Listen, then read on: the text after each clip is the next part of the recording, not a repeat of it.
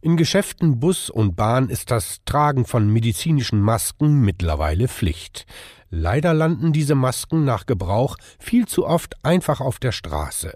Für die Umwelt ist das ein Problem, aber auch für unsere Gesundheit kann das gefährlich werden.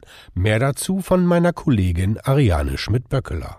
Gebrauchte Masken, aber auch Einweghandschuhe sind womöglich infektiös. Daher ist es wichtig, sie sicher und richtig zu entsorgen, sagt Axel Subkleff, Experte der Initiative Mülltrennung wirkt. Sowohl die sogenannten OP-Masken als auch die FFP2-Masken sind Einwegmasken und gehören nach Gebrauch in den Restmüll. Und zwar in einen Plastikbeutel verpackt und gut verschlossen, damit sich niemand daran anstecken kann. Der Restmüll wird verbrannt und die benutzten Hygieneprodukte so sicher entsorgt. Und wie sieht's bei den Einweghandschuhen aus? Auch Einmalhandschuhe müssen nach Gebrauch in einem extra Beutel in die Restmülltonne entsorgt werden. Aus hygienischen Gründen, aber auch, weil sie keine Verpackung sind. Das heißt, sie haben in der gelben Tonne oder dem gelben Sack nichts zu suchen. Denn dorthin gehören ausschließlich gebrauchte Verpackungen, die nicht aus Papier, Pappe, Karton oder Glas sind, wie zum Beispiel leere Pumpspender aus Kunststoff oder Nachfüllbeutel von Desinfektionsmitteln. Einzige Ausnahme, Haushalte, die unter Quarantäne stehen, verzichten auf Mülltrennung und entsorgen auch Verpackungsabfälle, Altpapier und Biomüll